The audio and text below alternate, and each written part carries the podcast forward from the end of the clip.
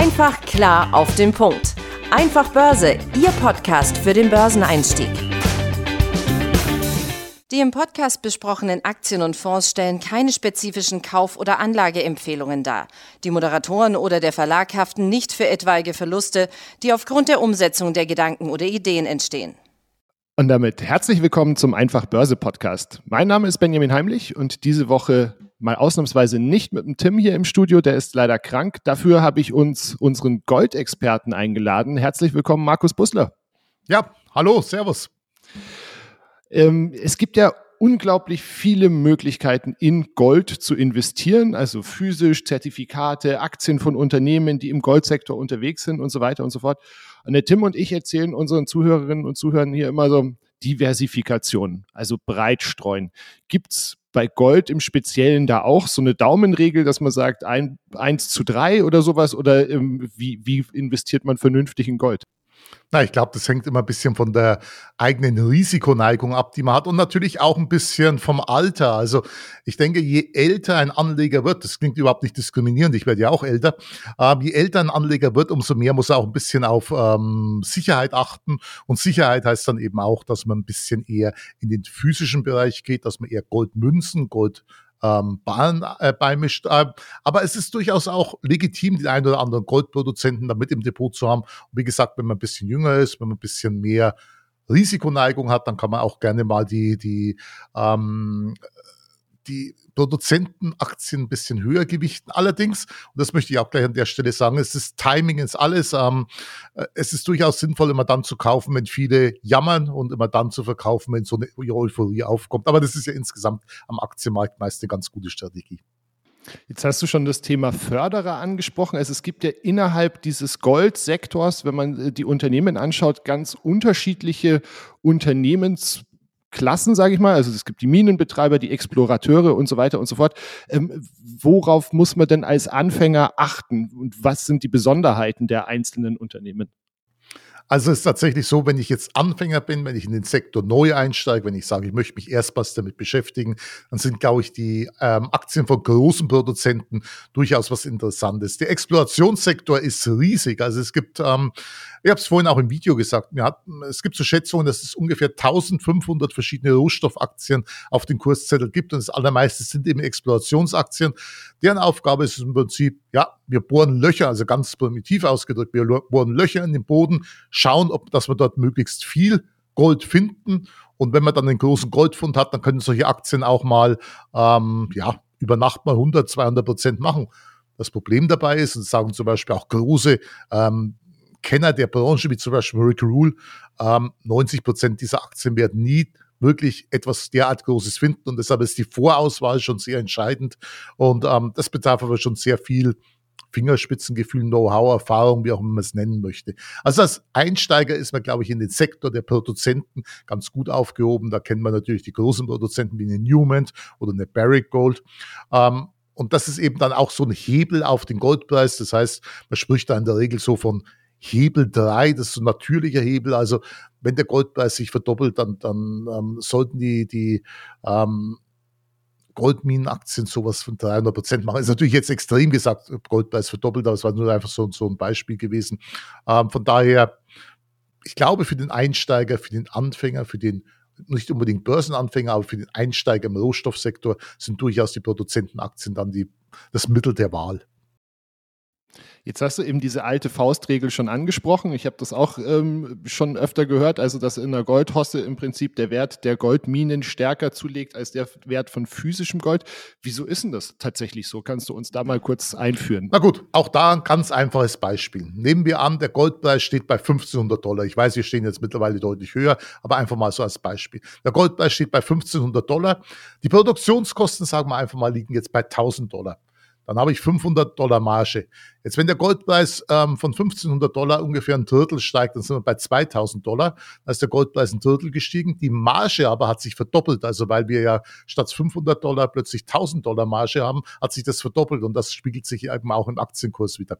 Was viele jetzt glauben, dass das so eine 1 zu 1 tägliche äh, Entwicklung ist, so ist es nicht. Das ist so das historische Mittel. Es kann also durchaus mal in Hossephasen dann wesentlich stärker nach oben gehen mit den Minenaktien, weil eben so eine Euphorie mit reinspielt, weil eben so ein psychologischer Aspekt mit reinspielt.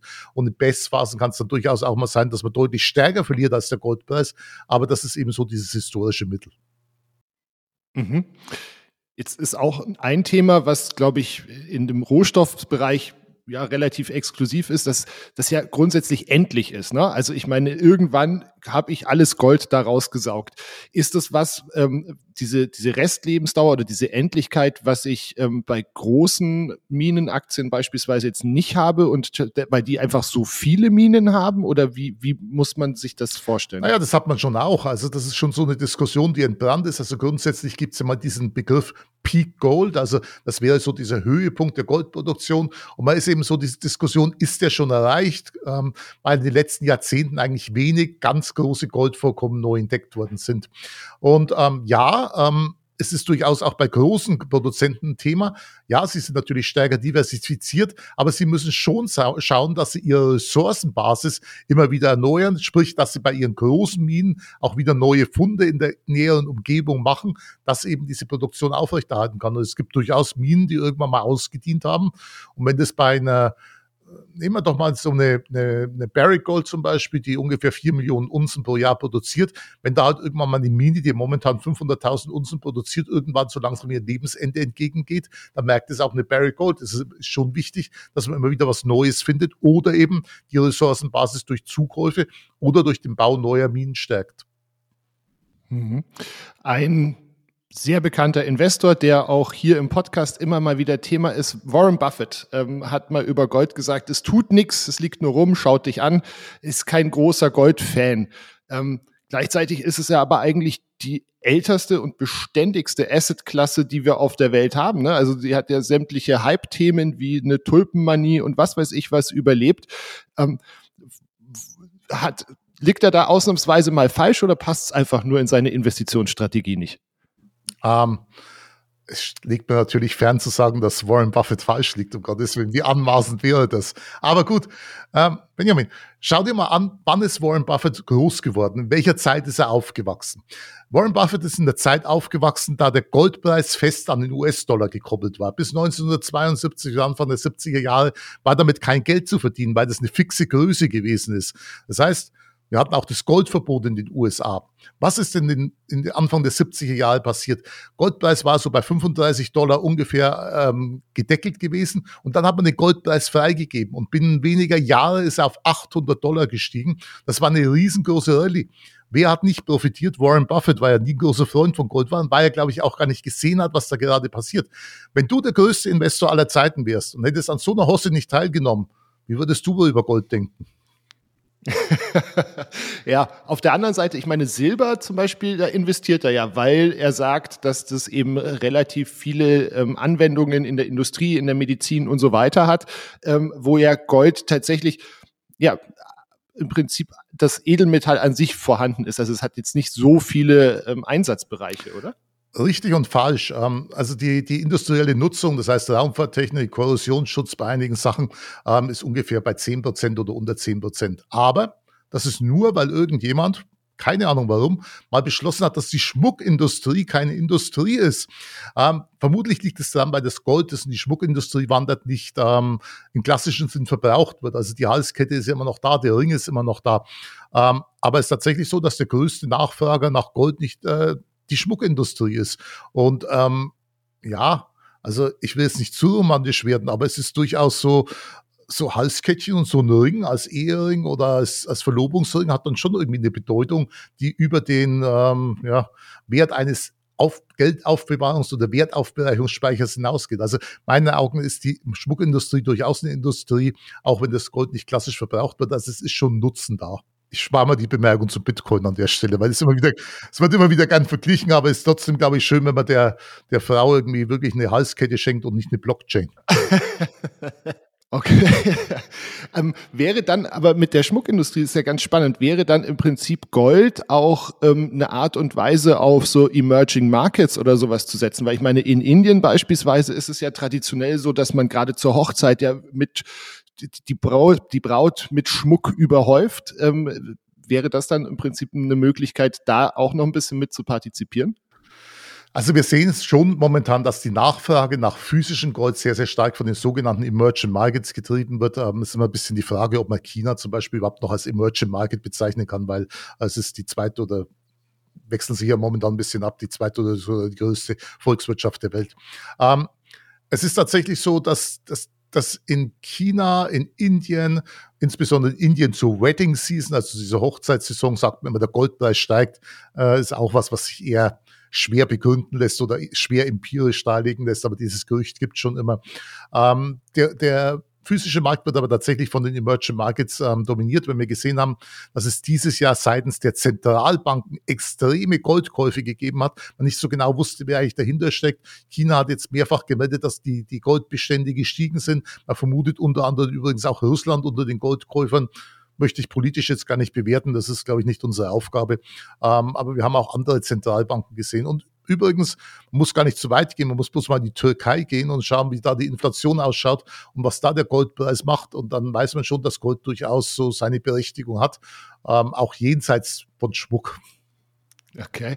Jetzt gilt ja Gold ganz häufig so als ähm, so ein sicherer Hafen. Ähm, es ist ja auch in den in Krisenzeiten sieht man das ja relativ äh, gut, wenn man so sich den Chart anguckt, dass dann der, der Goldpreis tatsächlich auch steigt. Was mir aufgefallen ist, ich habe den jetzt mal den Goldpreischart zum Beispiel gegen den DAX gelegt. Und 2022 hat eben dieser, dieser Hedge, diese Absicherung eigentlich nicht funktioniert. Ist das jetzt die Ausnahme, die die Regel bestätigt oder was habe ich da übersehen? Na, aber ich glaube, dass 2022 der DAX ja mit einem Verlust abgeschlossen hat und der Goldpreis zumindest mit einem Gewinn abgeschlossen hat, wenn mich nicht alles täuscht. Also das müsste schon funktionieren. Zudem wäre es natürlich, glaube ich, wenn man gegen den DAX laufen lässt, müsste man sich wahrscheinlich den Goldpreis in Euro anschauen, der letztes Jahr tatsächlich ein neues Hoch gemacht hat. Aber Unabhängig davon gebe ich dir recht, dass viele enttäuscht waren von der Performance von, von Gold. Bedenkt man, dass die Inflation teilweise zweistellig gewesen ist und jeder irgendwie gesagt hat, hey, ähm, es müsste schon so sein, dass der Goldpreis eigentlich explodieren müsste in so einem Umfeld. Ich glaube, alles, was, was den Goldpreis gebremst hat, war die US-Notenbank, die FED gewesen und es war letzten Endes als Resultat daraus der starke US-Dollar gewesen. Der starke US-Dollar übrigens in meinen Augen verantwortlich für fast alles, was, was letztes Jahr gefallen ist, war alles unterjocht worden ist von diesem starken US-Dollar. Äh, wir haben wenn wir uns das Ganze historisch anschauen, dann kann der Goldpreis sehr gut mit Zinsanhebungen umgehen. Also wir haben zum Beispiel eine sehr, sehr große Goldhosse gehabt am Anfang dieses Jahrtausends von 2004 bis 2007. In dem Zeitraum sind die Zinsen von 1% auf über 4% gestiegen. Also das war ein Zeitraum steigender Zinsen in Verbindung mit dem Zeitraum von steigender Goldpreis. Was der Goldpreis allerdings nicht konnte letztes Jahr, ist mit diesen extremen Zinsschulden seitens der FED umgehen. Die FED hat ja gesagt, hey, ich meine, noch vor eineinhalb Jahren war es so, hey, wir denken überhaupt nicht darüber nach, über, über Zinsanhebung nachzudenken. Und dann war es irgendwann mal so, wir gehen ganz, ganz vorsichtig vor und schauen, dass wir nichts zerstören zu, hey, 75 Basispunkte sind the new normal. Das war ein ganz kleiner Schritt gewesen und plötzlich ähm, haben wir eine komplette neue Welt gehabt über Nacht von jahrelang stagnierenden Zinsen im Bereich von 0 Euro, äh, von 0 Prozent auf, hey, wir heben sie jetzt jedes Monat mal um 75 Basispunkte an. Und ich glaube, das hat alles so komplett durcheinander gebracht. Das hat auch auf den Goldpreis gelassen. Aber wie gesagt, das war vor allem der Goldpreis in US-Dollar gewesen, in Euro, in kanadische Dollar ich glaube, auch in australische Dollar haben wir neue Allzeithochs schon gemacht letztes Jahr. Perfekt. Markus, dann habe ich schon wieder was gelernt. Ich hoffe, liebe Zuhörerinnen und Zuhörer, ihr konntet auch was mitnehmen. Ich bedanke mich ganz herzlich für deine Zeit. Ähm, wer mehr vom Markus sehen und hören möchte, schaut auf jeden Fall mal bei uns auf dem YouTube-Kanal vorbei, bei der Aktionär TV. Da bist du ja regelmäßig auch mit deiner eigenen Sendung zu Gast. Ähm, es gibt auch deinen ähm, Newsletter, das Goldfolio und ähm, natürlich auch regelmäßig im Aktionär zu lesen. Markus, vielen lieben Dank für deine Einschätzungen. Na gerne doch. Und, ähm, gerne dann auch das nächste Mal. Nächstes Mal sprechen wir über Silber, oder? Nächstes Mal sprechen wir über Silber, über Lithium, über Kupfer, über was immer du möchtest. Perfekt, danke dir. Dann, ähm, wie gesagt, liebe Zuhörerinnen und Zuhörer, wir hören uns hier nächste Woche wieder, wahrscheinlich mit dem Tim, ansonsten mit dem Markus über Lithium, Kupfer und Silber. Ähm, bis dahin, eine gute Zeit. Ciao. Einfach klar auf den Punkt. Einfach Börse, Ihr Podcast für den Börseneinstieg.